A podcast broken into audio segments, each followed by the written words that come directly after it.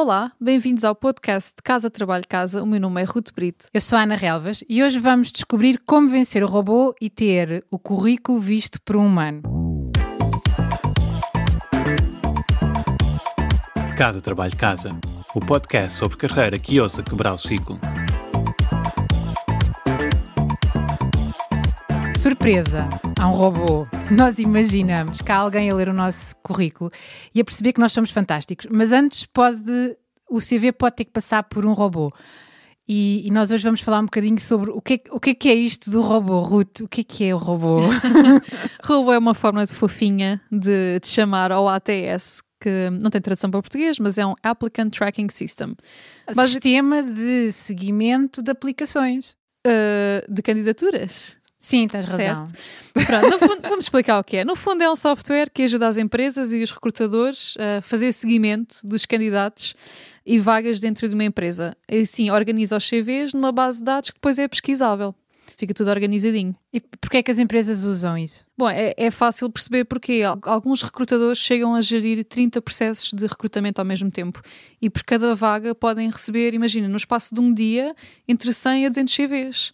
Por isso quer dizer que não é sequer humanamente possível rever 6 mil currículos. Portanto, não é, não é porque os recrutadores não são dedicados, porque não querem ver os CVs ao detalhe, não é humanamente possível, simplesmente. Aliás, Há mesmo um, um, estudo que foi feito por uma, por uma empresa de, de marketing que diz que as maiores empresas recebem, em média, seis vezes mais candidaturas por ano do que, aquilo, do que o número de colaboradores que tem. Portanto, imaginemos, uma empresa que tem 5 mil colaboradores recebe 30 mil por ano. Portanto, há necessidade de saber gerir isto tudo. E então é, foi para isso que foram criados os ATS, os tais robôs, Applicant Tracking Systems, que é um software que organiza estes CVs e torna-o numa base de dados pesquisável. E quando alguém uh, concorre a uma posição, como é que sabe se a empresa está a usar ou não esse sistema? Bom, em Portugal, eu para dizer a verdade, não tenho bem a noção de quão comum é, mas no estrangeiro é 90% das vezes e a tendência é nós também acompanharmos estas tendências internacionais, não é? E portanto, à partida, a não ser que se esteja a enviar um CV por e-mail diretamente a um recrutador ou a um hiring manager, há quase sempre um ATS do outro lado, mesmo que estejamos a fazer uma candidatura pelo LinkedIn. Aquelas candidaturas automáticas que é só carregar no uhum. botãozinho e, e ele envia o perfil do LinkedIn, esse perfil depois também é analisado por um ATS. Portanto, LinkedIn, eh, quando preenchemos formulários nos sites das, empre das empresas, quando nos candidatamos diretamente via portais como o, o Career, o Indeed, o Career Jet, eh, portanto, tudo isso à partida é analisado por um ATS. E como é que os ATS funcionam? Os ATS possibilitam ao, ao recrutador ordenar os currículos de forma descendente. Ou seja, eles começam a, a, analisar apenas aqueles que estão no topo, aqueles que o ATS considera mais relevantes. E como é que ele faz este score de relevância? Todas as descrições de função têm a palavra-chave e depois ele vai comparar quantas vezes as palavras-chave da descrição da função se estão no currículo que é recebido. Daí a importância de nós termos sempre um currículo adaptado a cada função com as palavras-chave que pedem mesmo no anúncio. Porque depois estes ATS vão fazer aqui um match e, consoante o número de palavras-chave que bate certo com a função, eles depois vão dar um score, que geralmente é uma percentagem, e os recrutadores só vão olhar para aqueles CVs que estão, que têm um score alto e que ficaram no topo.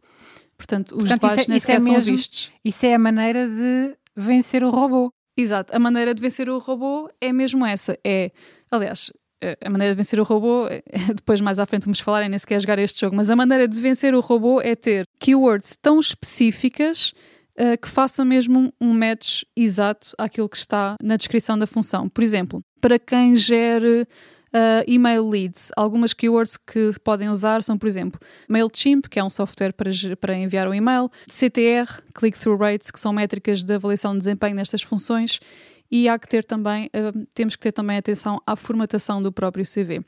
Daí que eu não aconselho modelos e formatos como, por exemplo, o um modelo europeu que tem tabelas. Tudo isto depois vai desformatar o conteúdo e a leitura pelo ATS já não Pode, pode inclusive desformatar palavras que são keywords e depois não contam. Conclusão: perguntaste como é que se vence, então aqui o robô. A melhor maneira de jogar o jogo é fazer este match de keywords, mas a maneira mesmo de vencer o robô é nem sequer jogar este jogo. porque isto é um jogo de números, é mesmo muito difícil, como, como vimos, são milhares de pessoas que estão a concorrer connosco. Portanto, a, maneira, a melhor maneira de vencer é ir diretamente ao hiring manager. Nem sequer passar pelo robô, não passar pelo recrutador, não passar pelos recursos humanos. É identificar uma necessidade numa empresa, que já sabemos que existe porque vimos um anúncio, conseguir identificar quem é a pessoa que teve aquela necessidade, qual é o departamento e ir diretamente àquela pessoa, mostrar que somos uh, a pessoa certa. E uh, não nos esquecermos que cada vez que enviamos um CV para o buraco negro, morre um gatinho na China. Bom, muito bom. Nós vamos ter mais episódios sobre este tema, por isso fiquem atentos. Obrigada por ouvirem o podcast Casa Trabalho Casa. Até à próxima.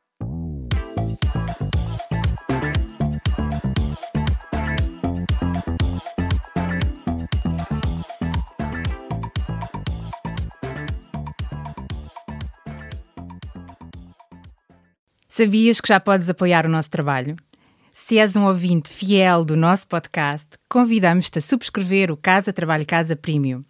Por menos de 5 euros por mês, estás a ajudar-nos a cobrir os custos de produção e a garantir que continuamos a trazer-te conteúdos semana após semana. E para agradecer o teu apoio, preparamos três vantagens exclusivas. Primeiro, ouve o podcast em primeira mão. Já não precisas de esperar por quarta-feira. Para começar a semana motivado, passas a receber os episódios ao domingo à noite. Segundo, o kit Mãos Livres. E o que é isto? Podes ouvir o podcast enquanto fazes outra coisa sem perder nada. Nós enviamos-te a transcrição do episódio e assim não precisas tirar notas. Terceiro, passa à ação. Uma vez por mês oferecemos um recurso adicional que ajuda a colocar em prática algo que partilhamos no podcast. Pode ser uma folha de exercícios, um áudio de mindfulness com um propósito específico, um template de currículo, etc, etc. Muita coisa.